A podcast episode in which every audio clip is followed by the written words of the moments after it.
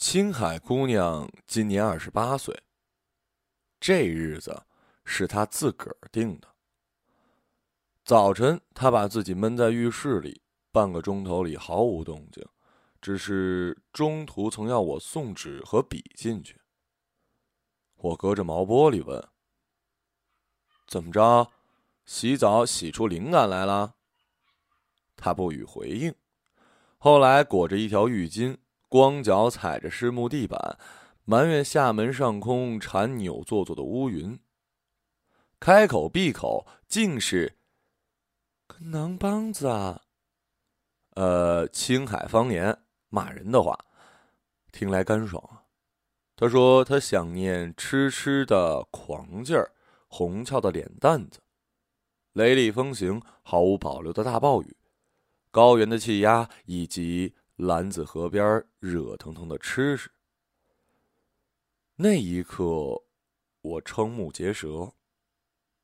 真的，当“蓝子河”仨字儿从他的唇齿间溜出来的时候，我如同梦中狠狠的掐了自己的大腿。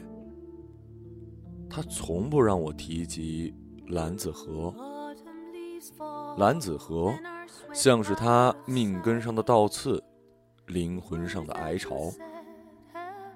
我当然诧异了，小心的问及原因。他答：“刚才在卫生间，我的心里一点东西碎掉了。”啊？什么玩意儿碎掉了？你在里面弄什么呢？弄了半天。他又不说话，往我的手里塞了一张纸，颜面上。晕开红潮，小鹿似的逃开了。今天他整个人都变得更轻巧了。最近刚学会了视频留言，动不动就对我挤眉弄眼。拥堵的环岛三路上，我把手机放在方向盘的右侧，看到屏幕里他穿着一件淡灰色的羊毛衫，坐在阳台，锁骨分明，显得清朗整洁，像一棵沐浴后的花树。不知在傻笑些什么。在一九九七年的挂素白粥般的一天，我十五岁，一个人走在杨家湾子兰子河边的荒草大道上。当天我气急败坏，心眼里炸开了一锅污浊的热浆，随时都要犯罪。我走路握着拳头。定是要踩着农户家的油菜花走，落脚的时候要把那花身碾得碎烂才罢休。是的，那一刻我所有关于乐观的天分全部崩碎了。早晨，我在语文课上积极回答问题，记得太清楚了。年轻的女老师说：“同学们，描写爱情的唐诗数不胜数，其中寓情于景的不少，谁来举个例子？”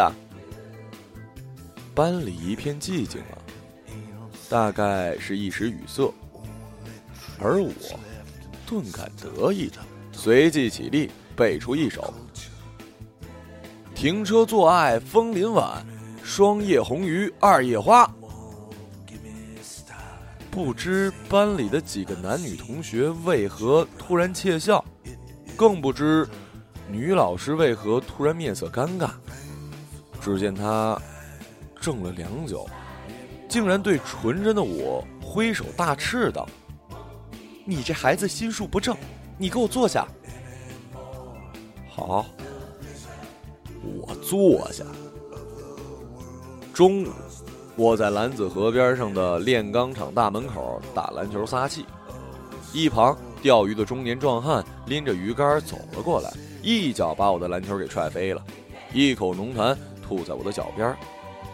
再一巴掌呼平了我的毛寸，吼道：“你他妈的大中午打篮球，咚咚咚咚，闹得响，把老子鱼都吓跑了，怎么的？滚！我招惹谁了？啊？我盯着他看，随即接到一口腥热浊臭的烟气，和一句：怎么着，小兔崽子？”不服啊！动老子一下试试。哎，来，试试。篮球砸在了一坨烂泥里，旁边是一泡牛屎。牛吃素，屎不脏，深绿色的可爱颜色，但毕竟是屎啊！我感受到了来自所有外界事物的恶意，包括太阳，它在我头顶作孽，肛门对着我放毒气。好端端的一个早秋十月，它却在那里犯神经病，烫得我满身奇痒。也包括蓝子和，平常里呢，她是一个娇羞的姑娘。大气儿不出一个，可那一天，他变了态了，风邪狂浪，哗啦啦的噪音，是在嘲笑我这番境地吗？当时我只想找一个能打得过的人打一架，哪怕是吵一架也好啊。刚刚好，一个女的出现了，远远的蓝裙子，一顶麻布帽，她一出现我就知道。这是上天专门派来让我欺负的，供我发泄情绪的。只听他喊着：“小孩，帮我个忙好吗？”凭什么喊我小孩啊？我在学校里见过他，他常在西郊农场一带玩，坐在混子的摩托车后边乱喊。今年上高二，一看就是不学无术不发愁的女人，只能进个体训队。他整天在操场上没命的跑，穿条紧身的运动裤，大腿肌肉晒得跟非洲妹一样。他我两岁而已，凭什么叫我小孩？你是长辈啊？狗屁玩意儿！我根本不在乎性别，我是一定要和他干一仗的。这一架打定了。我想好了我的开场白，很简单，就按我的想法说。你他妈装什么装？啊！你他妈凭什么叫老子小孩？他走的也太慢了，背后背着吉他盒，手上提了一实木箱子，手肘里还蜷着一只蠢猫。我可等不及，我主动启动，拖着步子朝他走过去。这段路上有几根木棒子，可是出于公平的考量，我没有捡这个武器。近半米处，我站定。他比我高一头，他的人影罩住了全部的我。他的脚腕上系着三根细软的红线。当时我抬头的时候，嗯，一九九七年十月，蓝子河边当我抬头的时候，我看见他的眼睛。当时我并不了解啥是肾上腺素。唯一的感受是，我炸了。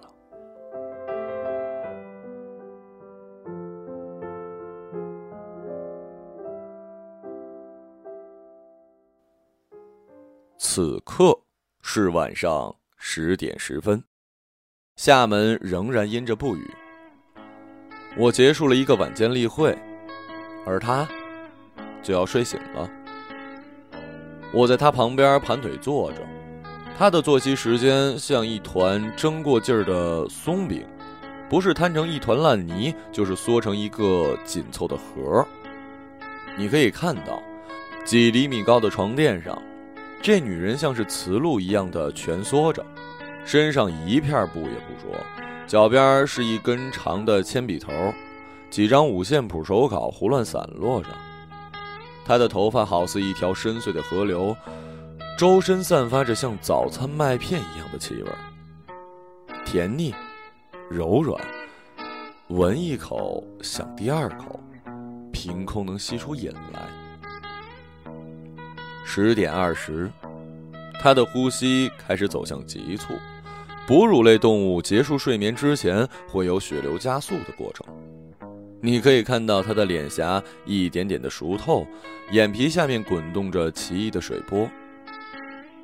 熟到绯红的一刻，他便突然坐起来，穿上衣服，对我说一句：“交钱，速度。”我说：“我我又怎么了？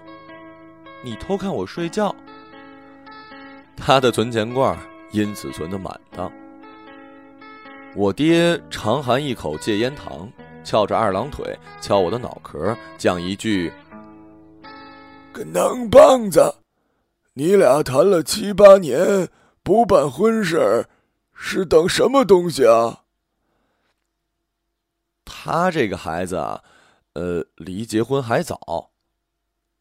他比你大两岁，何况你俩都奔三的人了，孩子个屁！能不能给老子搞出个实质性的孩子出来？啊！你很难想象，她是一个二十八岁的女人。她没有自己的社交圈，没有购物、珠宝以及美食的欲望。她最擅长的一件事儿，就是在煎锅里做出一片鸡蛋，撒盐，添些辣酱，吃完就走。就地吃完，擦锅，走人。吃饭对他来讲只是一种硬性的、乏味的、不得已而为之的进食过程。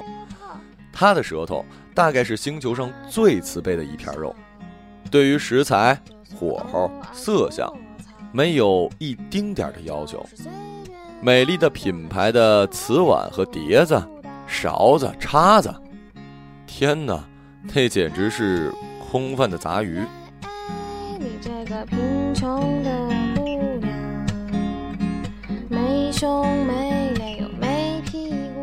睡醒后，他蹦跶着走了两步，把音箱开到最大。Imagine 里，列侬用鼻腔共鸣起来。他调侃猫咪，对镜梳妆，盯着浴室里的镜子，和自己四目相对许久许久。我拧开煤气灶。蓝色的火苗将晚餐热透，饭汤受热，滚起泡泡。不久，他的鼻腔里传来了某种特殊的味道，那有关于雪山、烤肉、羊肉砧板以及苦味的冻土。只听他远远的尖叫着：“天哪，你真的做了！”然后大步跑过来。这就是所谓篮子河边热腾腾的吃食。我指着落了尘的餐桌，异常诚恳地说：“今天能把饭盛出来，在饭厅好好的吃个晚餐吗？”于是，他搬了个凳子，径直小跑过去，坐在了炉台之前，掀起锅盖，直接吃起。我靠在厨房门边对着他的背影缓缓摇头，这已经是我的习惯性动作。我是无法发怒的，这怒气曾经如山崩般的爆发过无数次，每一次都试图用我的暴力言辞改善他的生活习惯。不过每一次都重重的砸进了他无底的绵软和温柔里，化成一个小泡泡，砰。又破碎掉了。天哪！如果爱一个人能把他爱死，早都死了几万次了。他先尝了一口汤，对着我大吼大叫，像平生第一次见到青菜叶子的蠢兔子。那是一碗肉类的杂烩类的东西，南方人看见都会退避三舍，却正正悬在这北方女子的心尖上。羊杂碎三个字儿魂牵梦绕。只见瓷锅冒着烟儿，里面长肚肝肺，汤汤水水，绿的香菜辣椒，红彤彤的汤底儿复杂极了，香味儿闻得出来，说不上来。白色的似豆腐又不似豆腐的长条子，在他嘴边呲溜呲溜的吸进去，嚼得快活，吃得香，唇上一层辣油。他非要喂我吃，还学着口腔医生的手法说：“啊！”我就啊。他端起锅来喝汤，我摸了摸锅把子，那里奇烫无比，连忙阻止这种恐怖的行为。你干什么？不烫啊，到碗里喝不行吗？兄弟，可以忍受的痛，都不叫痛。你瞧。哼，他就是这样的一个人，活在某种特殊的逻辑里，活在他自己营造的无邪的氛围里，像个孩子。饭后，他对着水龙头喝了许多的水。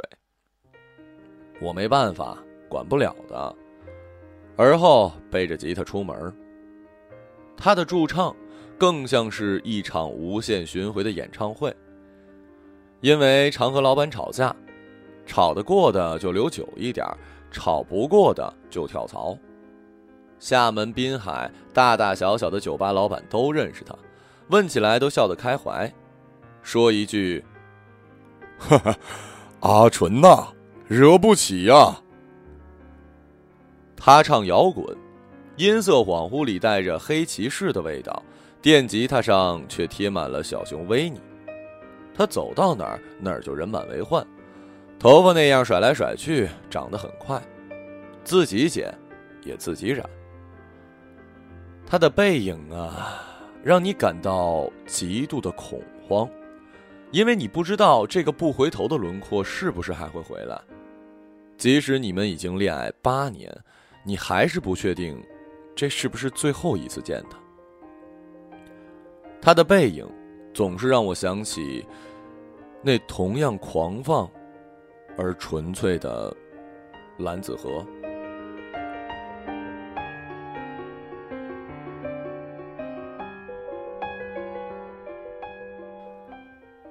一九九七年，我曾这样问他：“姐。”我能帮你什么嘞？他拿出手机，你帮我拨一个电话。好的，没问题。打给谁？他放下猫咪，那小家伙哟，觉得地面不干净，就踩着他的鞋子，蜷缩在两腿之间。是一部按键臃肿的华龙牌小灵通，直接塞进我手里，不大的屏幕上被三个数字占得满满的。幺幺零，就说你看到一个女生下去游泳，然后听到她喊救命。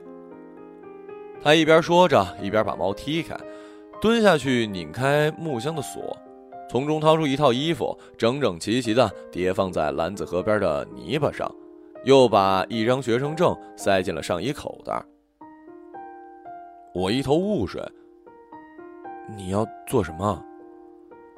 他蹲下来打量狂奔的河水，洗手又擦干，皱皱眉，折下蟋蟀草，捻在手里转圈圈。就那样蹲在我的影子里。再起身时，他掏出一张蓝色的纸币，也不问我是否成交，直接塞进我的右裤兜里。蓝晃晃的，一百块。一九九七年，一百块。现在打吧，打完了电话，这个小灵通你就拿着用，里面有我的号码，事情有变故及时打给我。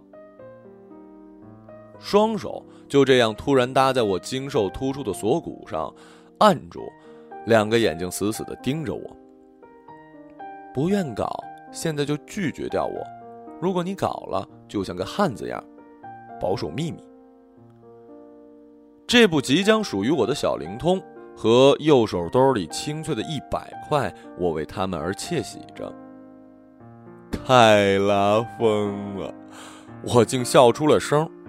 待他松了手，我还拍上他的肩膀，一脸笃定地说：“姐，你放心吧，没什么不敢的。”按下拨号键只用了半秒的时间，他看见我举起电话，靠着耳朵，就对我笑，我也给了他一个灿烂的笑。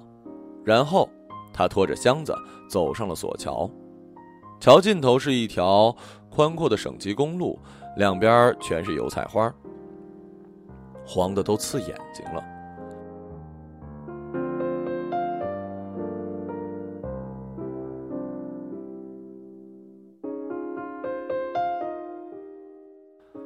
我紧握着手机和一百块，大笑着去牛屎旁捡篮球。我想好了钱的去处，以及今后很长一段时间的完美生活。二十分钟后，数辆警车闪着红蓝相间的光疾驰而来，带着刺耳的蜂鸣音，车子刮起了满地的尘土。当年我脑瓜灵秀，我指认现场，经描述，一脸的忧虑。奥斯卡影帝，在青梅河边我叙述缜密，用肢体语言描绘脑海中虚构的画面。人的潜能是无限的。五天以后，杨家湾农场的告示牌上出现了一张黑白色调的照片，那是我熟悉的面容。半个月后，杨家湾部高中的学校里，在操场上召开全校大会，公布了高二女学生的死讯，并严正要求我们禁止踏入兰子河区半步。校长没言语两句就哭了，话筒和音箱。把一点点抽泣的鼻息传得好远。他说：“老天无眼呐，那是个好娃娃呀。”几个老师搀着他走下讲台。我盯着国旗之下的校长，咽了咽口水，手心里冒出了汗。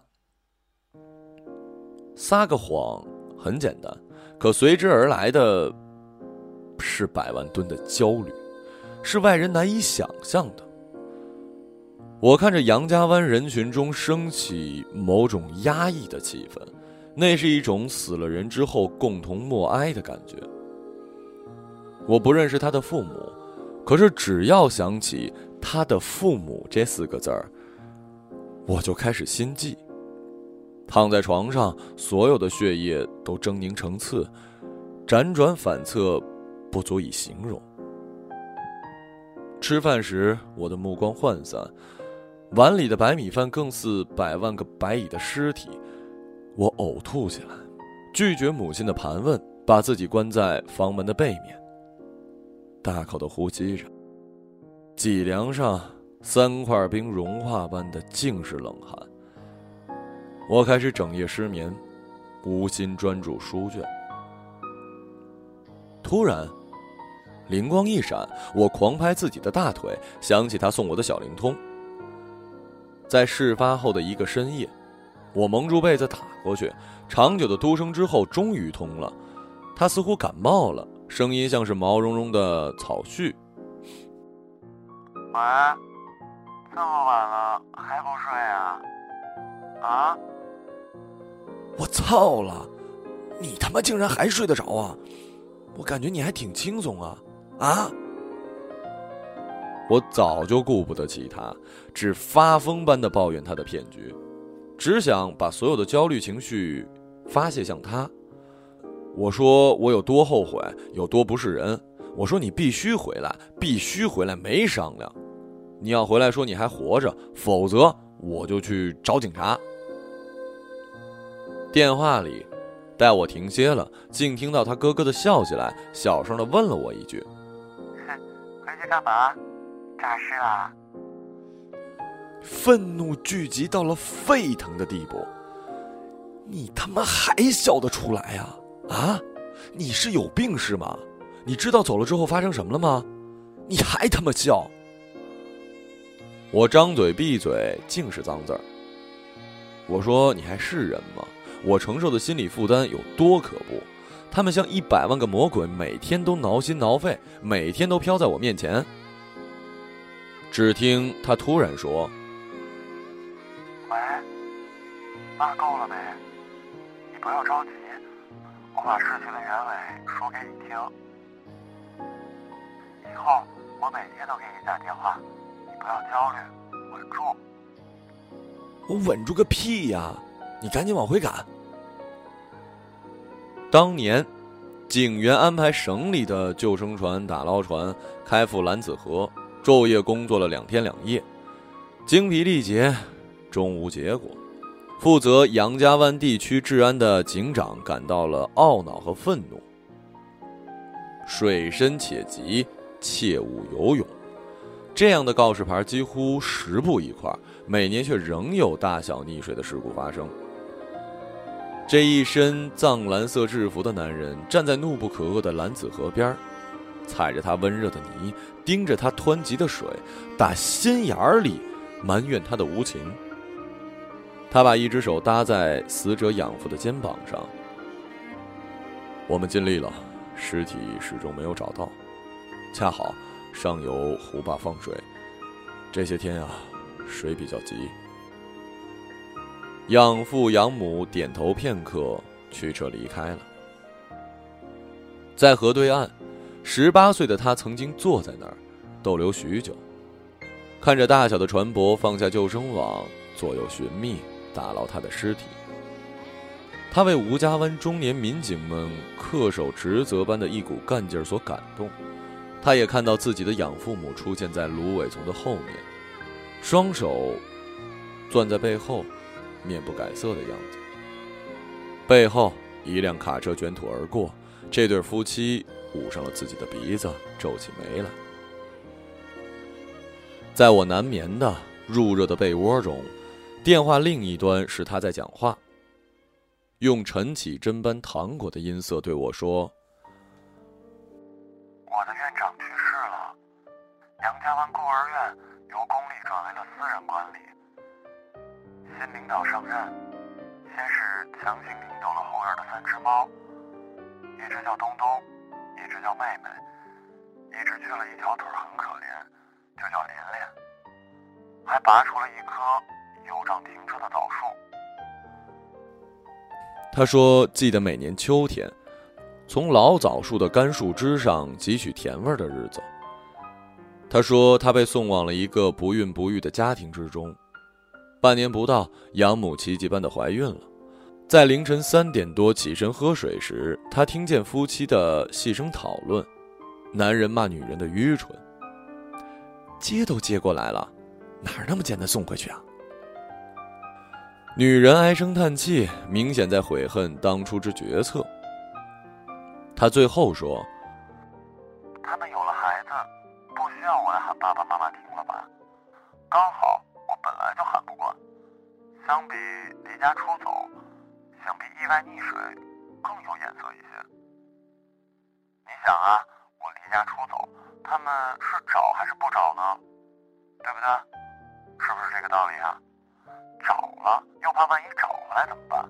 还得不情愿的养活着。不找，街坊邻居可能也说不过去。我这样最好了，不负如来。他说这句话的时候，青海的夜极其静谧。我被窝里投来远处哗哗的水声。三年后，高中班主任问我：“你个瓜娃子，有病噻！一共三个志愿，全填厦门干什么？你要去啥车哦？”年假回乡时，他不愿跟随，常是我一个人。我无数次的站在兰子河边上。蟋蟀草枯萎又生长，他从来没有再见过蓝子河，始终保持着他的静谧和偶尔的狂放。我意识到，我，也许是这世界上唯一一个知道他还活着的人。这就是蓝子河与阿纯的故事。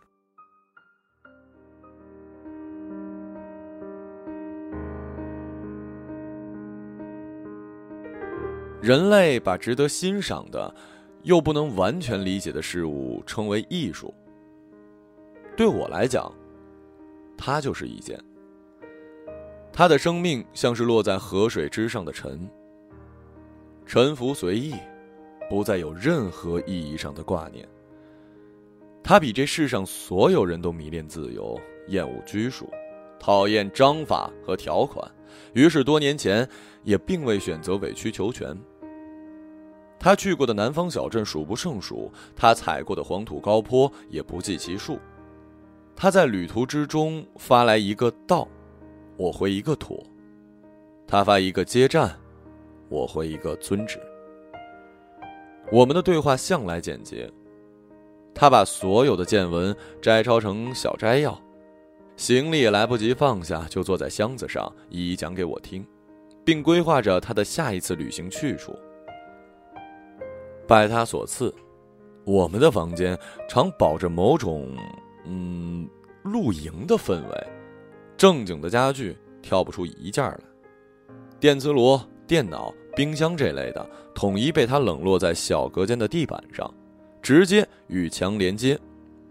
这个房间似乎是他与科技世界的唯一关系。插线板啊，哎呀，这种全身长满孔洞、被插的时候还冒点小蓝光的怪异物件，他向来是避而远之的。他喜欢睡在沙发上，喜欢裹着浴巾在浴室里弹吉他，听那空谷般的回响。木箱和手提箱是他的衣柜。全部收拾妥当，仿佛只欠一张机票，随时可以动身。他也懒得给猫咪取一个名字，他的猫整天在外面乱搞，生了其他的三只猫，统一都叫咪。咪，走开！咪，过来嘛！咪，你烦死了，滚一边去！咪，你不理我了。他常在远处尖叫。天哪！你看呐，我给他好吃好喝的，他不理我了。他对自己拥有的一切都不依赖，也包括我。爱了许多年，我们始终分房睡。他的说辞是：“我喜欢那种偶尔去拜访你的感觉，那意味着我经常可以从你的眼里收割某种惊喜。”他极少看电脑和电视的荧屏。眼睛里清明透亮，当年熄灭我心中所有焦虑的这双眼睛啊，就像打碎的多棱镜，一些你所难以描绘的颜色组合渗在中央。我问过他，我问过他对自己的身世有什么印象，他醉酒后回答过：“是大面积的雪山，四下里面白色。”有一只鹰隼停在一个男人的脊梁上，他坐在一架车上，始终在前进。他忆起这个恍惚的碎片时，全身在发抖，淡绿色的血管狰狞在手臂上，那是恨意在搅动。可是今晨，他从卫生间里出来，说某种东西。碎掉了。我脑子里滚过一个奇异的光点，捏着他递给我的纸，发狂般的跑向卫生间，几乎是踉跄着前进。浴缸右侧还有另一张纸，一支笔，纸里包裹着一枚硬质的物件。他的笔记受潮化开，勉强能读个完整。你求婚三次。我全拒绝。你爹眼里的失望逗得我笑，你眼里的失望几乎要把我瞬间杀死。不答应你是因为我的骨头里始终有恨意，恨意把我磨尖。尖的东西就适合单独的放在一个地方，或者一直活在旅途上，唯独不能放在你的兜里。不过，我肚子里突然有一些额外的肉在生长，让我突然明白了一件事儿。我说我恨青海，我却描绘不出这恨意的具体轮廓，苦想冥思也描不出。恨是啥呀？恨长什么样子呀？我好想知道恨怎么才能画出来，但就是不能。但是谈到爱和希望，好清晰呀！我立马就能想起你的脸，想起我的腹痛和干呕。所以这证明了一点：恨是个骗人的幌子，只是能闻见味道却抓不住的东西。说白了就是个屁。以后对我们娘俩好一点。